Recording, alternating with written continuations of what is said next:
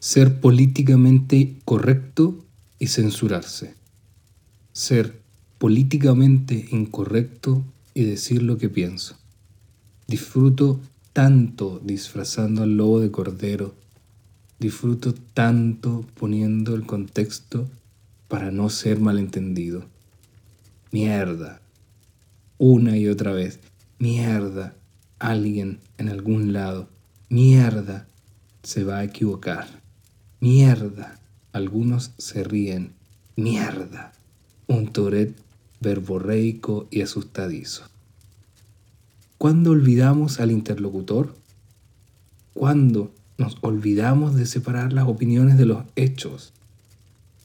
Todos son libres de darse por aludidos, tal y como lo son de no entenderme. ¿Por qué haces lo que haces? Es una pregunta que trae consigo una trampa, como si de antemano yo pudiera dar cuenta de las razones que justifican mis actos. Puedo hacerme cargo de palabras pesadas, pero no de sus efectos.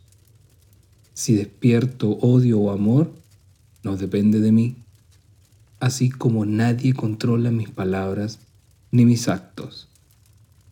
¿Es que acaso la jaula es tan grande que me siento libre? ¿O será que no me compro la condición de víctima de nadie? Fuiste víctima siempre en pasado. Todo lo llamativo llama a algo.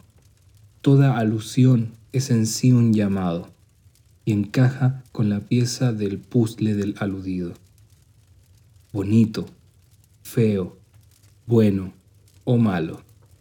No te digo qué hacer si el debate social se abre, si se intentan actualizar aspectos éticos y sus normas bienvenido sea. Pero si vas a esconder tu moralina por sentirse aludidos, recuerda que toda ganancia conlleva una pérdida.